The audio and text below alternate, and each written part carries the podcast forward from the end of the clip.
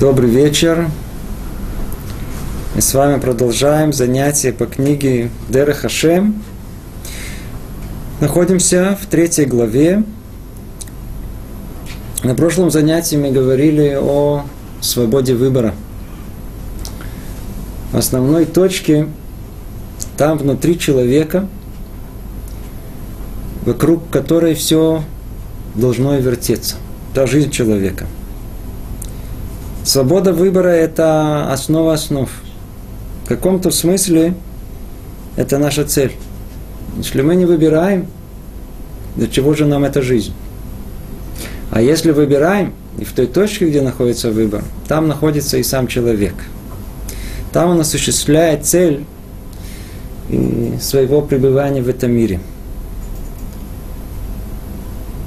Давайте снова вспомним, а почему так важна это свобода выбора. Прокрутим это в обратном порядке.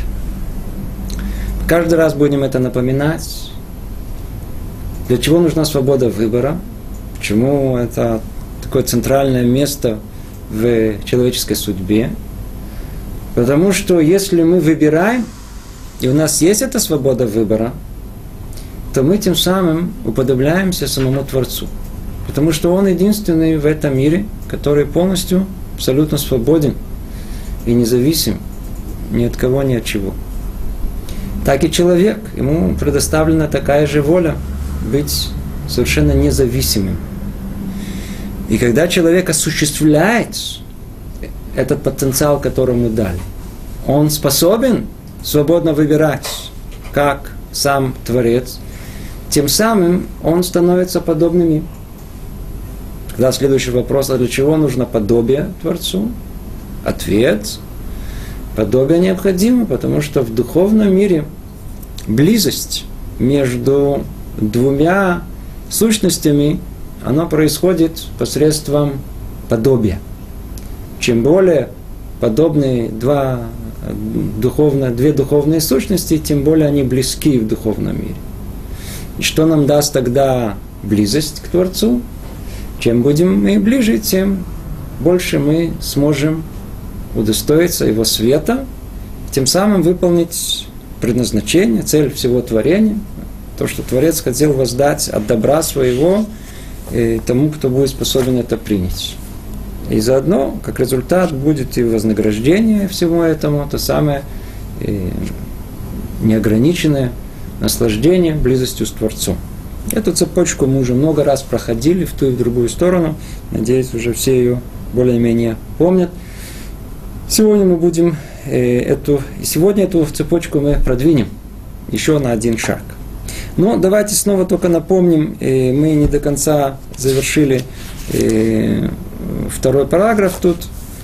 Снова обратимся к самому тексту. Для того, чтобы это дело устроить наилучшим образом – что за дело? Свобода выбора. Чтобы свобода выбора, она устроилась наилучшим образом, постановила высшая мудрость, чтобы человек был составлен из двух противоположностей. Если мы говорим о выборе, значит, должно из чего-то выбирать. Выбирает, как правило, с противоположности. Если это две одинаковые вещи, нет смысла выбирать. Отсутствует смысл. А именно, что за противоположности? Из разумной и чистой души, и земного, и мутного тела. Причем каждый из них по природе, причем каждый из них по природе склоняется в свою сторону. Тело склоняется к материальности, а душа к духовности. Это вещь очень-очень глубокая. Если мы будем э, взглядываться, вглядываться в то, что тут, э, в ту реальность, которая тут описана, насколько все это точно, насколько мы видим то самая реальность совершенства и недостатка, о котором мы много говорили в самом начале, она сотворена вокруг этого творения, вокруг человека. Но чтобы у человека была возможность тянуться то ли в ту, то ли в другую сторону, то в нем внутри точно так же есть эти реальности э, Э, совершенства недостатка. Что за реальность совершенства? Что будет тянуться к нему? Это разум. Разум. То есть разум человека и ясная, чистая душа, и исправленные положительные человеческие качества. В отличие от этого, то, что будет удалять его, это тело земное, и плюс э, мути там много, как мы сказали, в самой уже этой душе, плохие человеческие качества. Они отдаляют и тянут, наоборот, в другую сторону, подальше от реальности совершенства. Интересно, как все у нас устроено. Очень интересно.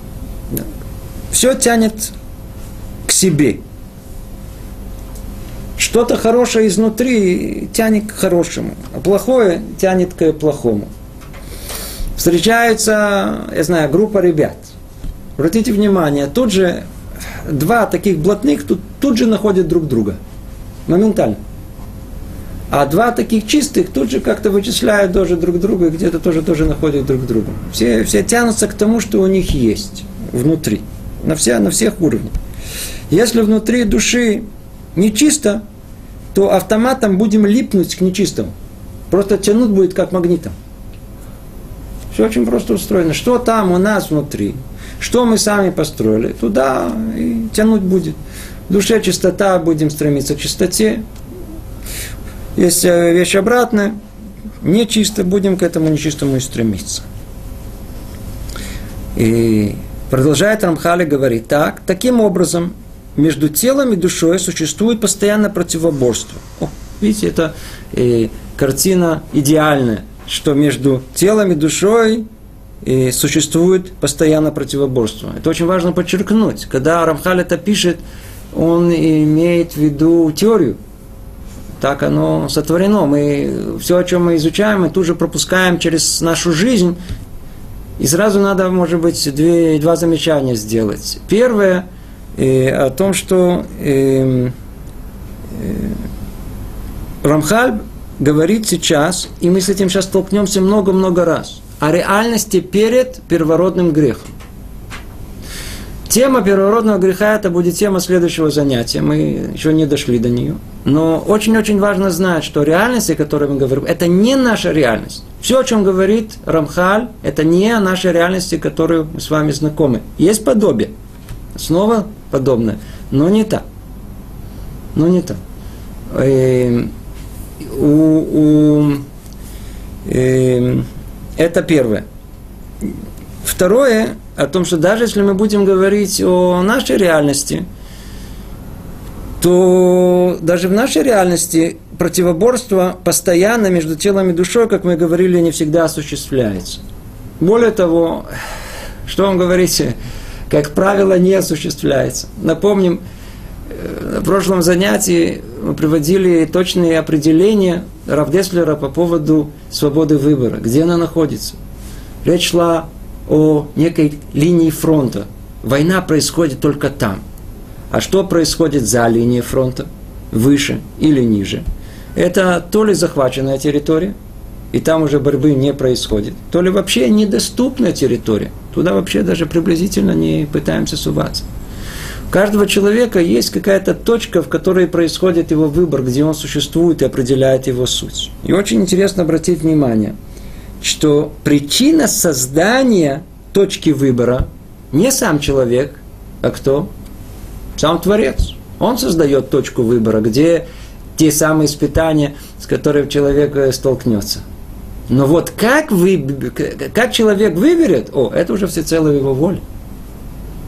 А по, по этой причине, кто, понял, кто помнит, о чем я говорил в прошлый раз, а, а, и наказание человека, оно не за последствия плохого выбора, а за сам выбор. Первый раз, второй раз, ну, сделал третий, ну, получай из-за последствия этого плохого выбора. Это основа понимание, что такое свобода выбора человека. Тут описывается теория. Теория. Согласно этой теории, между душой и телом, как два противоположных лагеря, должна происходить постоянная борьба. Но если человек прошел свою жизнь, и у него никакой борьбы практически не было, и тело диктовало ему все поступки этой жизни, все его желания и все его мечтания, то нет никакой борьбы. Человек просто прожил эту жизнь, никогда даже не обнаружив себе точку выбора. Он ничего не выбирал, просто ее прожил, и все. Как появился в этот мир, таким и уйдет. И, но в теории, в теории, как тут сказано, между телом и душой существует постоянное противоборство. Если одолеет душа, она возвысится сама и возвысит с собой тело. Если одолеет душа, будет более крепкая, и она способна на это. Она возвысится сама и возвысит собой тело. Это тоже еще более подробно э, разберем в дальнейшем, потому что перед первородным грехом у души было необыкновенное свойство, незнакомое нам, и возвышение своего тела, очищение его. И тут на это намекает Рамхаль, хотя мы знаем, что и в нашей жизни, э, знакомой нам, точно так же, когда э, душа, она, духовное начало, э, оказывается более сильное, то и телесное, оно э, не столь доминантно в нас. Не, не, не, не, не, не так тяжело. Помните, мы э, как-то приводили пример, не помню, да или нет, э, как-то спросил один еврей у Хазон Иша, что делать? Чулан, чулан, который едят в субботу, очень-очень вкусный. И он переедается каждую субботу. Если какой-то патент от этого как-то избавиться, умерить себя в этом. На что ответил ему Хазон я, в принципе, я не знаю никаких патентов, но я знаю одно единственное, что если, когда учишь э, Гмару и разберешь какой-то тосфот, и получишь необыкновенный вкус этого тософот, то вкус чулан-то чуть-чуть меньше становится. То есть, чем больше мы разовьем себе духовность, сами автоматом увидим, что и э, наше э, материальное Э, стремление, оно уменьшается.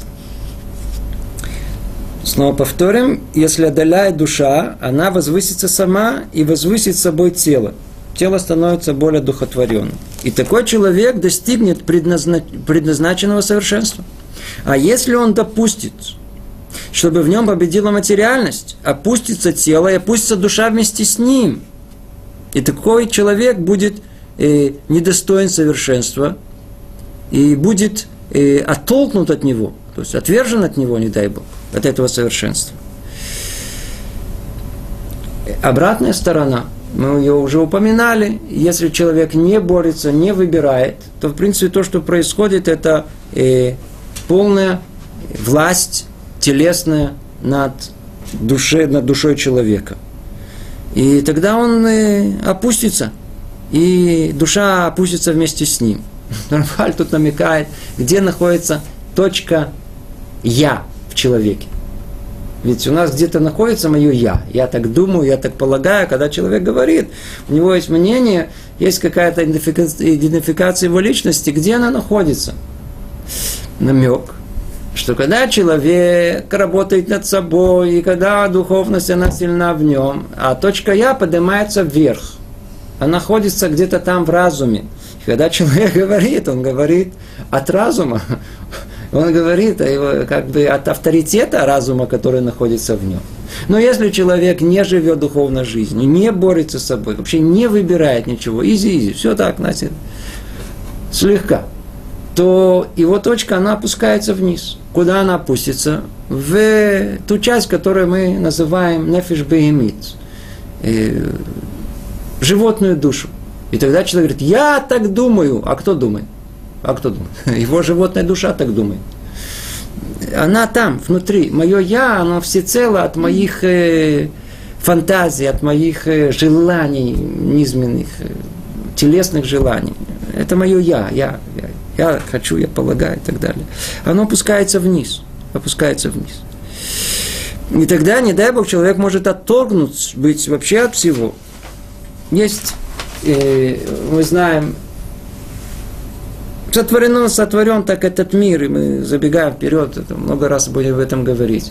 Есть в этом мире зеркальность, есть два лагеря с плюсом и минусом. Есть, условно говоря, силы добра, силы зла в духовных мирах.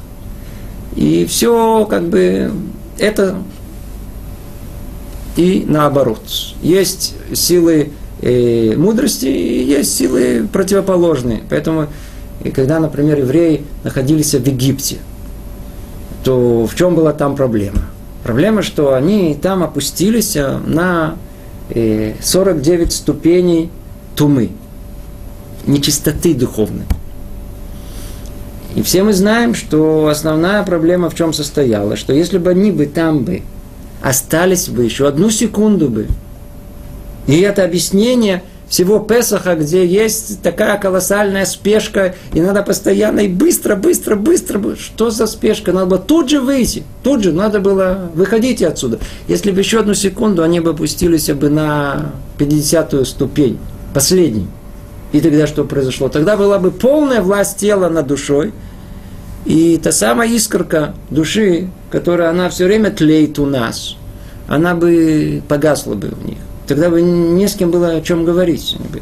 Вышли бы как бы из, из уровня, э, к которому можно обратиться э, на уровне душевной потребности.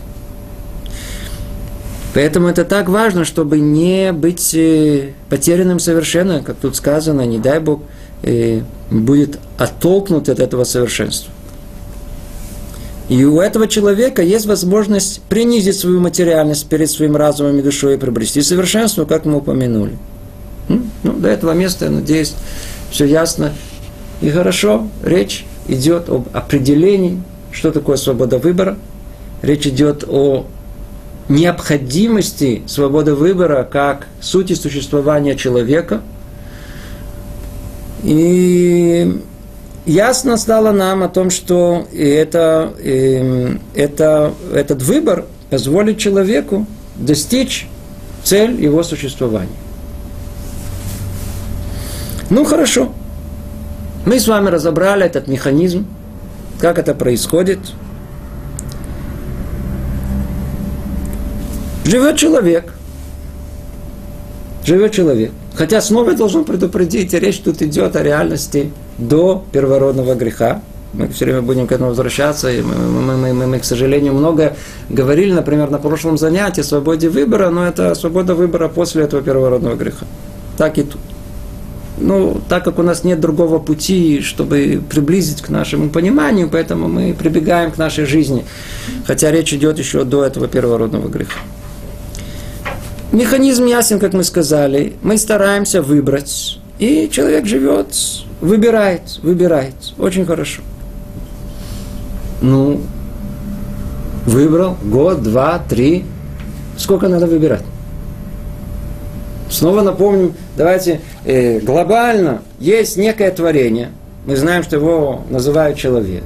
И оно помещено между реальностью совершенства и недостатка. Он должен выбрать реальность э, совершенства и отстраниться от недостатка. И тогда он выполнит свою функцию в этом мире, достигнет цель творения. Сколько? Сколько времени это должно продолжаться? Всю жизнь? Вечность?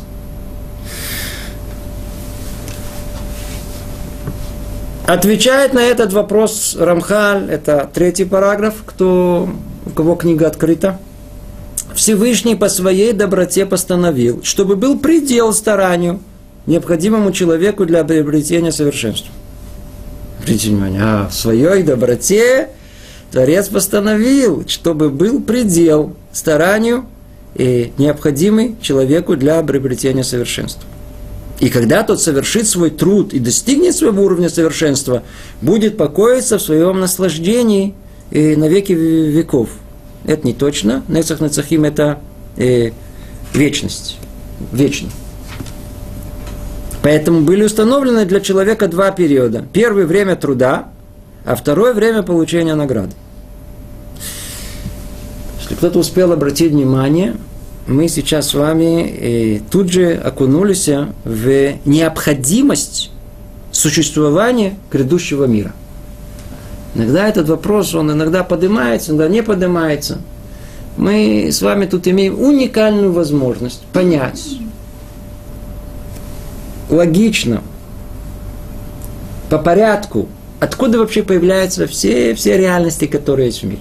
Сейчас мы с вами разберем, почему есть необходимость существования грядущего мира, понятие этого вообще у нас. Не может такого, чтобы это не было. Почему? Потому что это то, для чего человек существует в этом мире. Откуда исходит эта необходимость? Человек, он трудится, он выбирает, он работает. Ну, это что, самоцель? Вовсе нет, это средство. Для чего? Для того, чтобы в конечном итоге посредством своей работы и усилий он добился результата. Какого? Где будет этот результат? Надо на каком-то этапе пожать э, действительно результат своих усилий. Мы видим, что э, если э, эти простые рассуждения к чему приводят? К тому, что должно быть время труда, а должно быть время результатов этого труда. По этой причине разбивается вся жизнь человека на два этапа. Одно на этап, когда он трудится, когда он должен заработать, и должен выполнить цель своего предназначения в этом мире. А другая – это получить вознаграждение, о котором мы говорили. Поэтому и существует в этом мире разделение на два мира. Одно мы называем Оламазе, мир этот, а второй мы называем мир грядущий. Снова возвращаемся к тексту. И Всевышний по своей доброте постановил, чтобы был предел старанию, необходимому человеку для приобретения совершенства. Предел старанию. Что за предел? Где он? Сколько времени? Сколько он должен за, за, за занимать? И если мы говорим о реальности, если мы говорим о реальности перед первородным грехом, то, надеюсь, все знают, речь шла всего сколько? Речь шла о шести часах. С полудня и до входа в субботу. В шестой день был человек сотворен, в седьмой день была душа его, он полностью уже Ицтаваш называется, он получил и то самое повеление от Творца, и ему всего лишь надо было, что называется, продержаться до и, конца дня – и тогда бы он бы выполнил бы это свое предназначение в этом мире. И когда нам говорит э, э, Рамхаль о том, что э, доброта Творца постановила, что был предел старанию, действительно предел ясный, понятный, и было всего лишь полдня на старание человека, и после этого он бы вступил бы в субботу, суббота это уже результат, это уже вознаграждение – и тогда бы история человечества бы, развивалась бы совершенно другим путем, и на эту тему поговорим с вами в следующий раз. Но человек согрешил, и тогда предел старанию, тем не менее, остался. Только он оказался другим. Если раньше это было 6 часов, то теперь это э, нам человечеству дали 6 тысяч лет. На то, чтобы стараться. Нам, как человечеству. А как человеку, в частности, э, гораздо меньше. Гораздо меньше. И что ограничивает желание человека? Что ограничивает э, желание человека усовершенствоваться? Видите, тут сказано, есть предел старанию. Когда он завершается – Теперь мы понимаем, что если есть предел старания, значит должна, должно быть некое явление, которое искусственным образом она полагает завершение старания человека.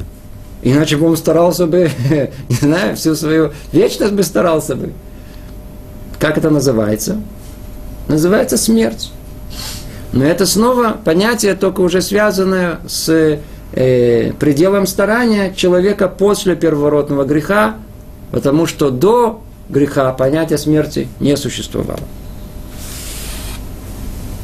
Тогда продолжает Рамхали, говорит, и когда тот завершит свой труд и достигнет своего уровня совершенства, будет покоиться в своем наслаждении вечности. Это грядущий мир. Там и наслаждение, оно на веки веков, снова веки веков это какое-то ограниченное время, а на, на, на, на, на, в полную вечность. Поэтому были установлены для человека два периода. Время, первое – это время труда, а второе – время получения награды. Продолжает Рамхаль, следующий абзац, интересный. Но мера добра превосходит меру суда.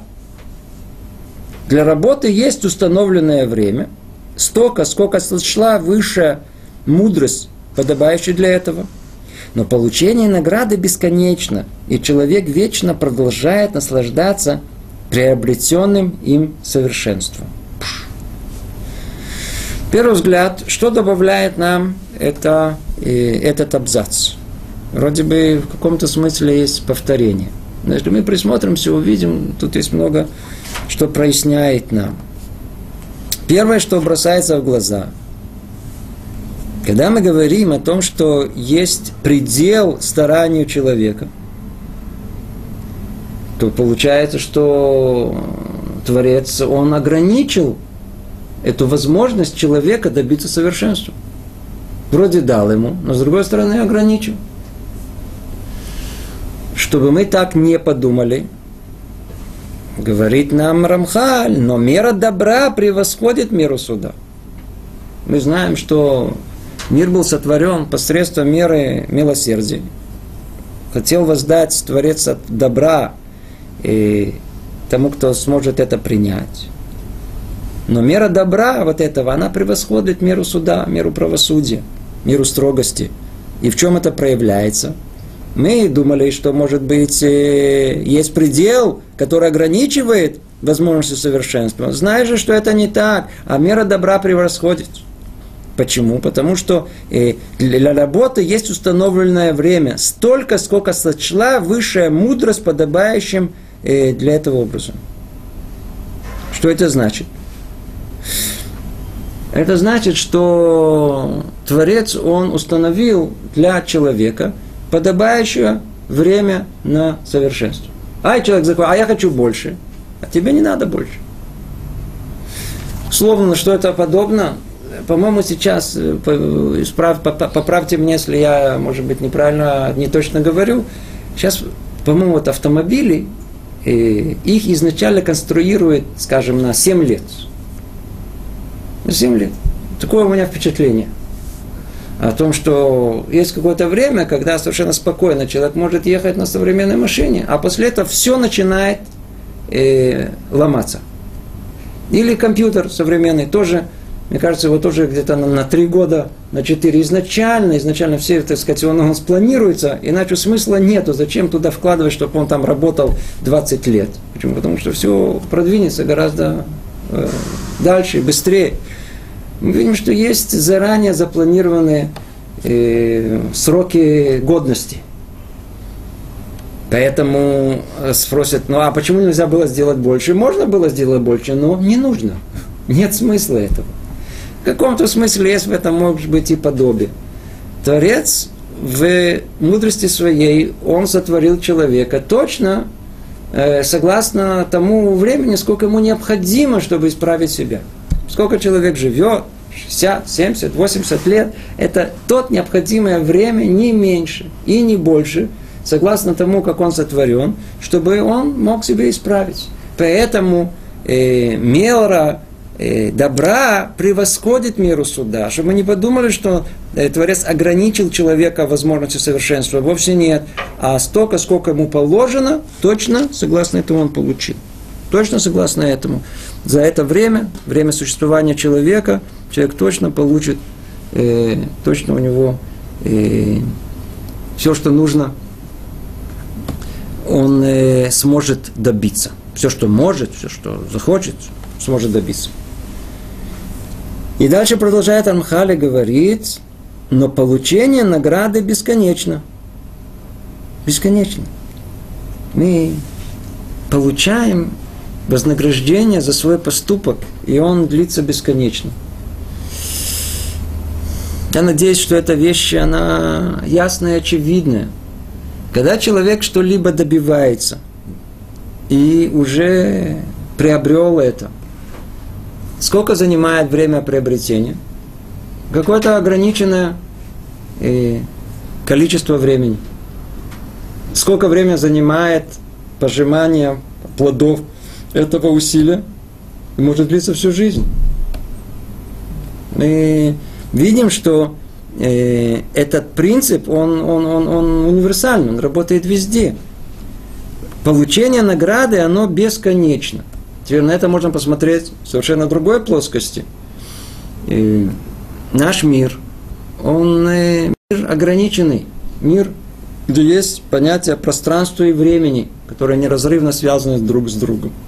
Сама понятие природа, понятие материальности, она предполагает эту ограниченность в пространстве и времени.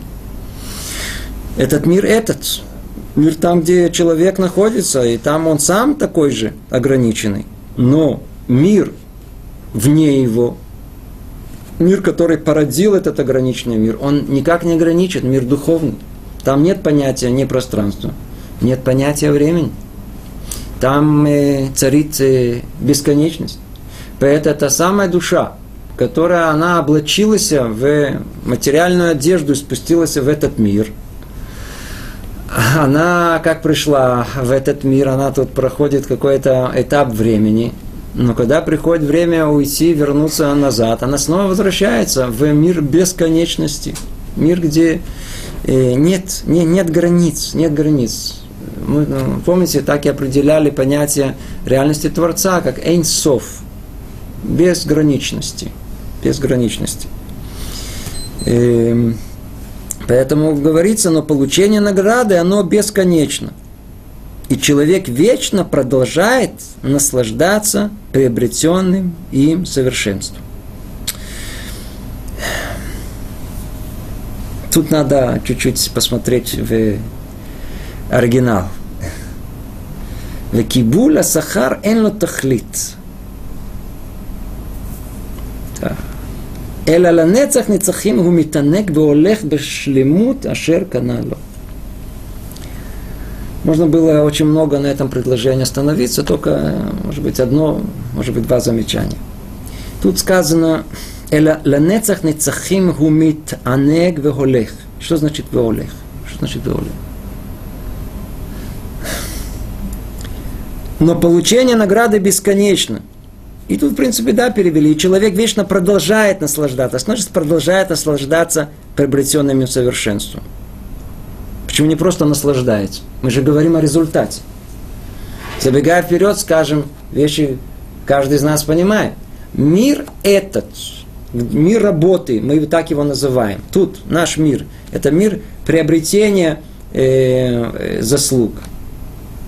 Это мир динамичный. Тут все изменения могут произойти, тут все можно достичь. Все в наших руках. Мир грядущий, в отличие от этого, этот мир какой? Мир статичный. И мы прекрасно знаем, что ничего уже нельзя изменить. И самое большое наказание, которое ждет человека, это самый ужас, который может только э, э, представить, это чувство отчаяния, когда человек приходит в грядущий мир и хочет кусать себе локти, не знает, что верните меня назад. Оказалось, что дотичники правы, оказалось, что так оно и есть. Что все, все, весь мир в этот мире, это просто это просто какой-то, я знаю, там, фотоморгана. Это вообще не, нереальная жизнь. Реальная жизнь, она не тут, она вечная. А тут сколько человек чуть пожил, побегал, побегал, родился, умер, все. Колоссальное сожаление о том, что он не достиг того, чтобы мог достичь. Все. Закончен. Ничего не может исправить. Но мы понимаем, что грядущий мир, что человек успел в этом мире достичь, После того, как он прошел эту границу предела старания, называется смерть, в нашем э, понимании, уже ничего нельзя изменить. Ни одной мецвы нельзя сделать. Ничего уже нельзя добавить к учебе. Мир статичный там, в грядущем мире. Ничего нельзя и поменять. А тут Рамхаль говорит, человек вечно продолжает наслаждаться. Что же продолжает? Метанек воли. Говорит Равдеслер, он говорит так. Действительно, надо знать, что и в грядущем мире уже нельзя ничего добавить. Никакой мецвы нельзя еще сделать там, там не делается мецвод, да, там нельзя дополнительно ничего выучить, чего человек тут не выучил. Но что? Есть удивительное свойство грядущего мира. Это подобно, как мы возьмем зерно. Зерно какого-то плодового дерева. В этом зерне уже, в принципе, все находится. Только надо его поместить в удобную почву, поставить его в условия, при которых это э, зерно может произрасти. И тогда оно выйдет в явную форму, разрастется э, красивым плодоносным деревом. Подобие этого и все, что человек сделал в этом мире. Действительно, нового ничего в грядущем мире нельзя достичь. Но то, что он уже сделал, о, он попадает это в ту самую почву разрыхленную, наиболее приспособленную, где все, что человек учил в этом мире, вся мецва, которую, любую мецву, которую он делал, там она начинает разбухать и развиваться, и, а, а наслаждение от нее, оно каждый раз все больше и больше увеличивается. Поэтому сказано, что иногда человек сидит, иногда приходит человек уставший, не понимает ничего, но заставил себя, сидит и учит. И он ему говорит, и он себе, знаете, я церара ему шепчет, что тут сидишь, ты ничего не понимаешь, иди отсюда. Иди, отдохни, займись каким-то делом, не знаю, там, там. А что ему говорят? Сиди и учись. Почему? Потому что то, что человек не понимает в этом мире, но старался понять в этом мире, он поймет там. И не только поймет в грядущем мире, там его еще, еще ждет такое колоссальное наслаждение от понимания, осознания. Там нету границы э, познания мудрости. В том, что в том, что человек, он уже в этом мире понял и осознал, там ждет его колоссальная глубина раскрытия этого. И когда мы говорим о том наслаждении грядущего мира и описании, э, что там нас ждет, и тех праведников, которые они так сидят в кругу и кивают головой, э, то что там, от чего наслаждение кивания головой? От той постоянной возможности возвышения, развития того, что они достигли в этом мире. Поэтому и там есть понятие, мы ее называем Илуйна Шама, есть еще, кстати говоря, кроме того, что мы сказали, есть еще понятие, когда, э, да, есть изменения в грядущем мире. Душа может наслаждаться грядущим миром и подниматься там и выше и выше. Когда? Не тогда, когда она... Э, это, в принципе, все связано с тем, что мы сказали. Не тогда, когда непосредственно это она сама э, э, достигла, а потому что то деяние некое, которое человек делал в этом мире, оно породило следствие. Следствие достойное выполнения э, мицвод и изучения Торы. Какие? Например, отец, который сам, он э, не смог учиться. Но у него есть сын, для которого сын, отец сделал все, чтобы этот сын учился. То мы, и тогда, когда сын, он живет в этот мире, и благодаря этому отцу идет по пути праведному, пути прямому, учится и делает э, угодное Творцу, то заслуга от этого, оно идет и к э, отцу тоже.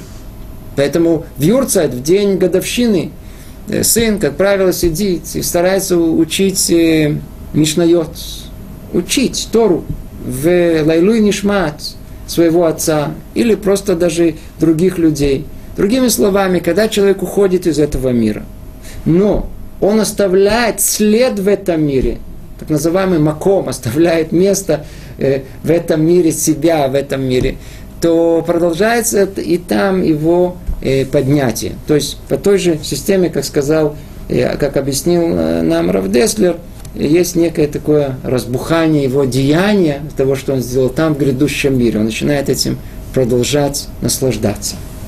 Это объяснение слова «митанек веолех», то есть продолжает наслаждаться приобретенным им совершенством. Ну, и нужно ли говорить, э, чтобы только... Нужно ли говорить, что, что за э, наслаждение, чем э, наслаждение ждет человека в грядущем мире? Надеюсь, тоже каждый понимает, мы об этом уже много-много раз говорили. А э, вознаграждение, о котором речь идет, оно не как в нашем мире соотношение между вознаграждением отца по отношению к своему сыну. Сын, учись, папа тебе купит велосипед. И действительно сын учится. И тогда, когда он действительно выучился, и папа ему подарил велосипед, он по своему детскому уму, недоразумению полагает, что вознаграждение за учебу это был велосипед. В то время как папа прекрасно знает о том, что велосипед это только был э, тамриц. Э, Повод. Повод. Это был только стимул. стимул. Это только был стимул. А вознаграждение, что есть? Самоучеб. То, что человек э, сам приобрел. Поэтому, когда мы говорим э, вознаграждение, ну, я знаю, есть, есть, есть, есть голубцы в других народах, я не знаю, которые там рисуют, непонятно, какие вознаграждения, которые живут. Сам лично слышал от наших тут э, соседей, что их ждет там, э, и они перечисляют практически все, что есть в супермаркете. И включая все остальные желания мужские, которые только можете себе представить. То есть убеждены на все сто процентов.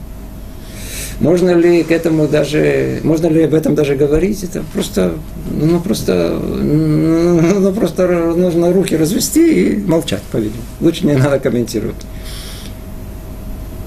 В грядущем мире человека ждет только то, что он произвел в этом мире хорошего. Только там, где был выбор, там, где он выбрал доброе и устранился от зла, то самое доброе дело, которое он совершил, ту самую учебу, которую он учил – мецву, которую он выполнил.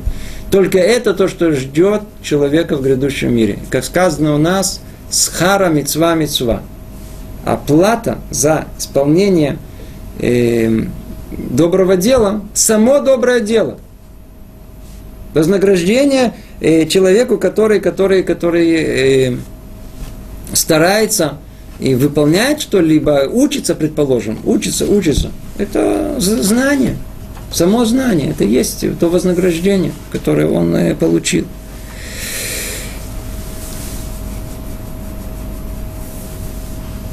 Снова прочтем. Но мера добра превосходит меру суда. Для работы есть установленное время. Тут это время, когда нужно э, трудиться. Наш мир, сколько этот мир, сколько он занимает, с момента рождения и до смерти – Единственное, что, естественно, что с момента рождения ответственность человека несет. Точнее, надо рассказать, с момента барвницу и батмицу и до практически дня своего смерти. Это то самое установленное время, э, которое сочла высшая мудрость э, и установила для работы, для подготовки к грядущему миру. Но получение награды, когда уже мы получаем, оно бесконечно. Оно бесконечно. И опять же таки, э, как мы говорили, э, оно безгранично. То ограничимся этим. Четвертый пункт говорит Рамхаль так. Поскольку периоды труда и получения награды различны, то следует, чтобы статус человека и все происходящие, и все происходящие с ним события были различными в этих двух периодах.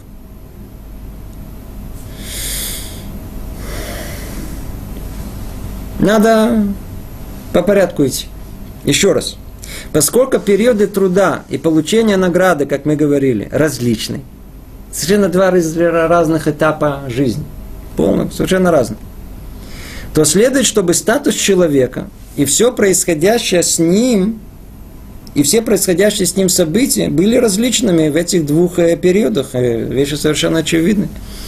В период, когда человек, он находится в этом мире, мире э, труда, на нему полагается испытание, ему полагается скрытие присутствия Творца, ему полагается вообще все условия совершенно-совершенно другие.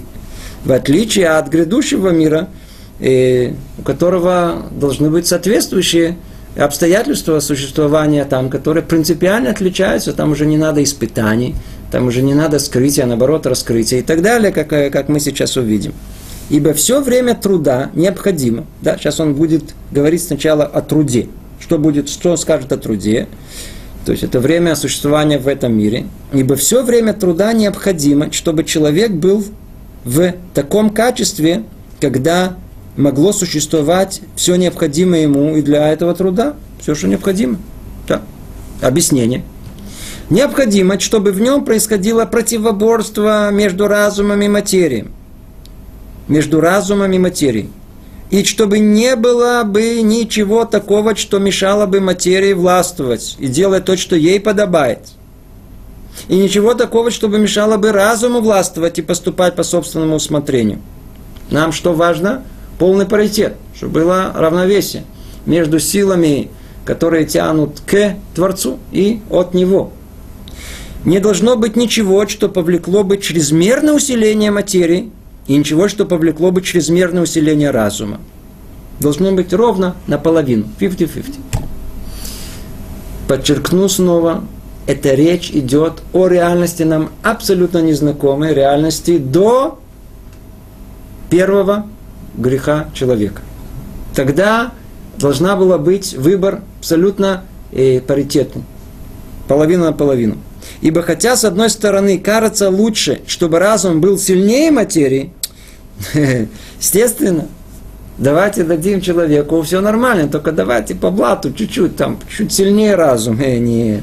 Но в свете истинной цели человека, чтобы он удостоился быть свободным, сам выбирал в честном противоборстве с двух сторон – и того, что Бог желает от него приобрести своим старанием совершенством, это нехорошо. Нехорошо, чтобы у нас э, разум был сильнее материи.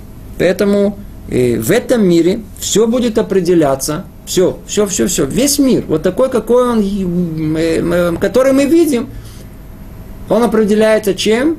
Чтобы была возможность противоборства между двумя этими силами.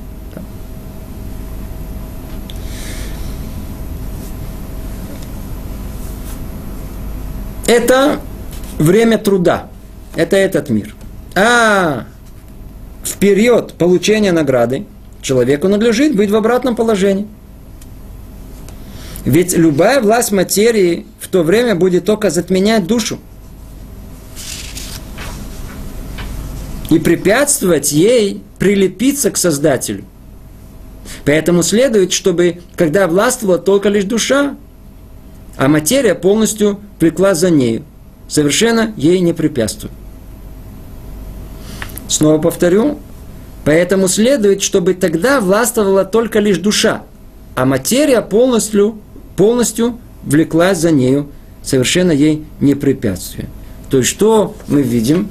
В мире этом между телесными желаниями и духовными желаниями должна быть полное равенство, должно быть полный выбор между двумя этими силами, а в период получения награды уже никакой надобности в этом нету. И естественно, что все, что связано с э, этим миром и сотворением вокруг него, в грядущем мире всему этому не надо. Почему? Там мы получаем вознаграждение – там э, все должно быть, в, э, как тут сказано, надлежит быть в обратном положении. Ведь любая власть материи, если мы, мы оставим ее в грядущем мире, она только будет затменять душу и препятствовать ею прилепиться к Создателю. Поэтому следует, чтобы когда властвовала только лишь душа, поэтому следует, чтобы тогда властвовала лишь только душа. А материя полностью влекла за ней совершенно ее не препятствие. На данный момент тело, материальность начала человека, она препятствует приближению к Творцу. Она уравновешивает, она делает баланс. В грядущем же мире э, это будет не так. Это не будет э, э тело, материя, оно будут полностью э, идти за душой, и совершенно ей препятствовать там не будет. Совершенно. Что там вообще будет делать материя? Что там будет делать материя? Хороший вопрос. Сейчас мы постепенно разберем это. И мы прошли, что сказал нам Рабхаль. Есть описание, почему наш мир выглядит таким, как он выглядит. и некое описание, что человека ждет в э, грядущем мире.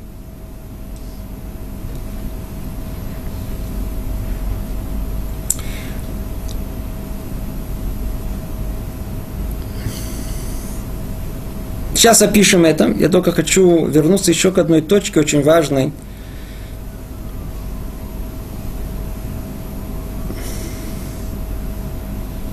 А награда, которую мы получаем в грядущем мире, как мы сказали, она должна быть вечная. Но причина этому труд в этом мире. Сколько? В усилии каком? Ограниченном. Есть тут интересная кушия, я ее пропустил, извиняюсь. Ведь у нас тот самый вопрос о хлебе бедности, о заслуге такой, которую мы приобретаем, э, неуместной. Оно возвращается в ту секунду, когда мы вдруг понимаем, что если я сделал силы и маленькие, сколько? Ну, чуть-чуть. И какое получил вознаграждение? Вечность. Возвращается тот же вопрос. Может быть, это не пропорционально, не уравновешено. Снова человек удостоился это получить, это как бы не то тоже будет стесняться этого подарка. А ответ, может быть, мы уже даже намекали, это подобно чему? И тут намекает нам Рамхаль в этом, что на самом деле усилия в этом мире, они подобны тому, как человек трудится, чтобы, предположим, купить дом. Сколько ему надо трудиться? Он работает. Работает сильно, год, два, три, пять, десять лет. Купил себе дом. После этого нужно трудиться, чтобы купить дом? Не нужно купить. Точно так же и тут. Он может в этом, в, в этом доме теперь он может жить, не знаю, сколько угодно времени. Если будет жить тысячу лет, будет жить в этом доме, предположим, тысячу лет. Но усилие какое сделал? Очень маленькое. Как только он этого достался, после этого он же может уже этим наслаждаться. Так и тут.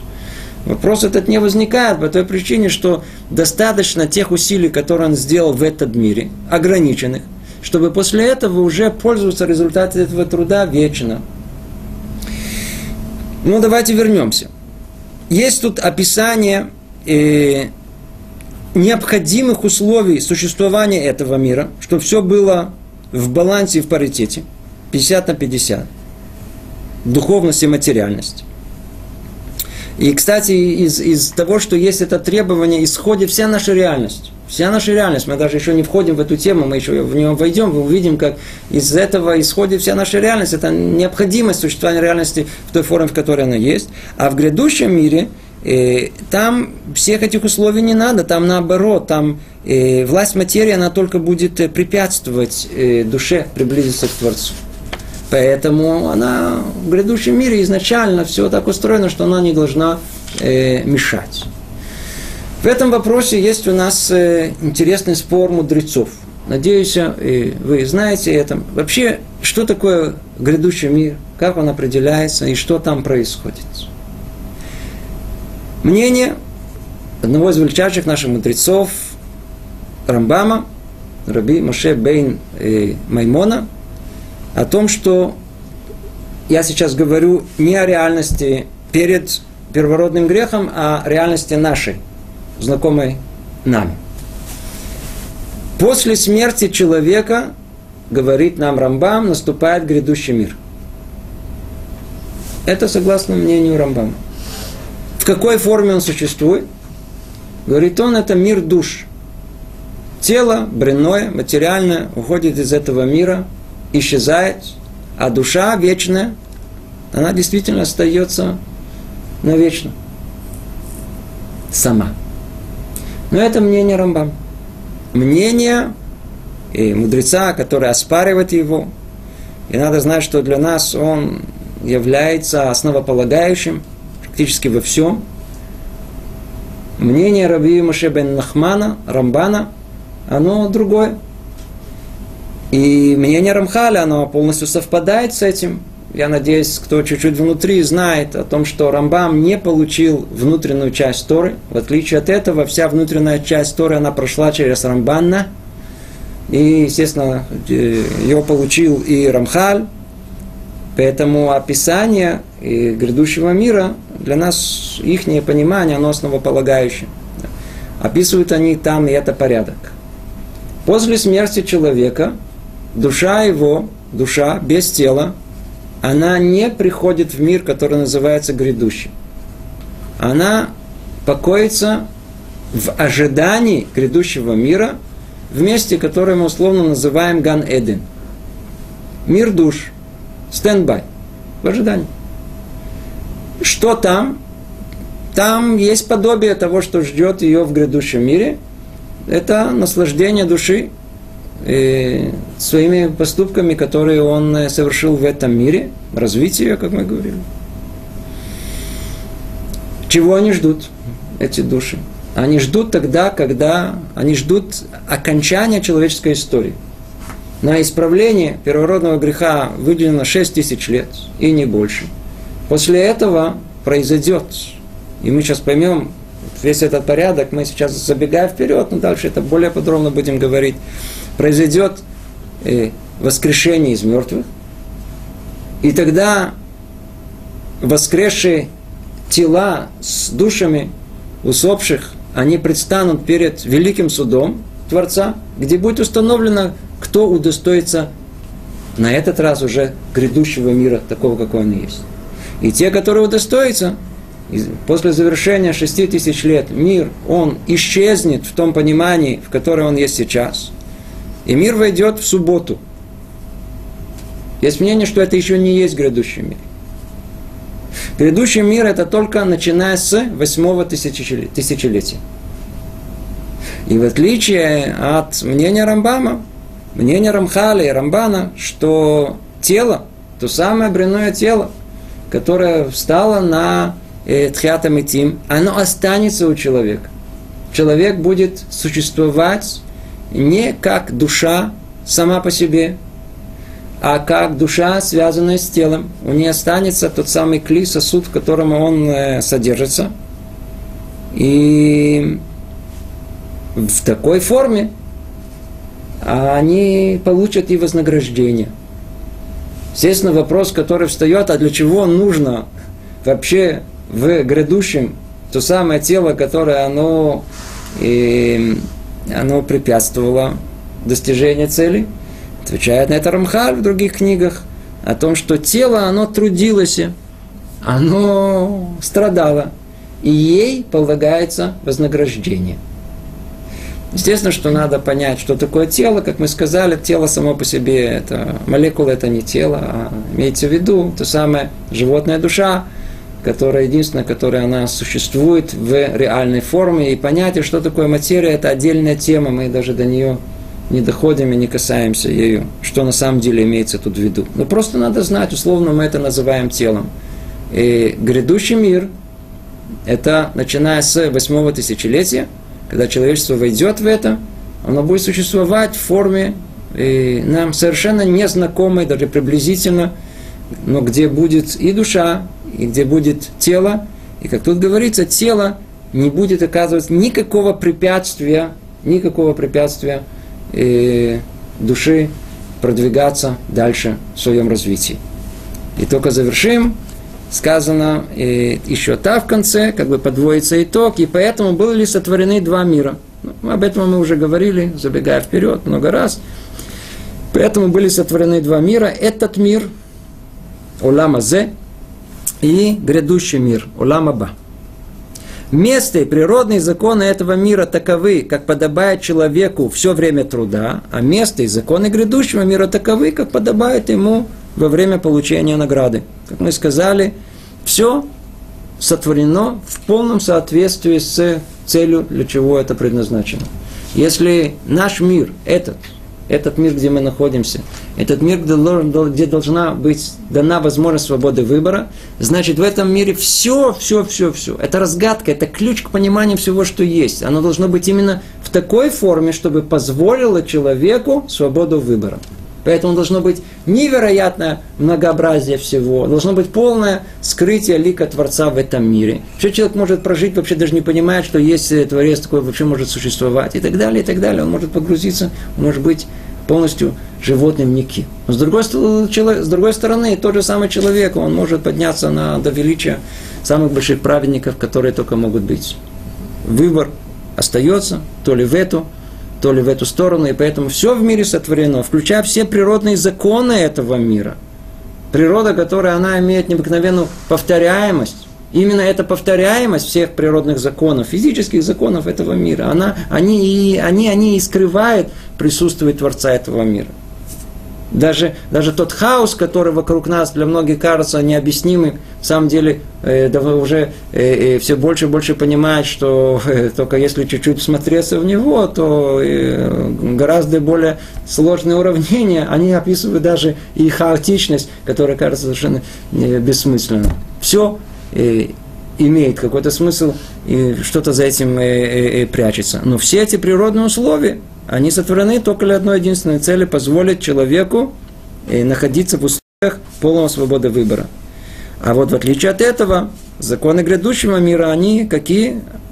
Как подобает ему во время получения награды. Все материальное, оно не должно препятствовать, не должны создаваться никакие условия для свободы выбора, поэтому нет нужды во всем этом, ну, нет никакой нужды ни, ни, ни, ни в этом видимости материи, ни во времени, а человек будет находиться в полной духовности и пребывать в вечном наслаждении. Всего доброго. До следующего занятия. Привет из Иерусалима.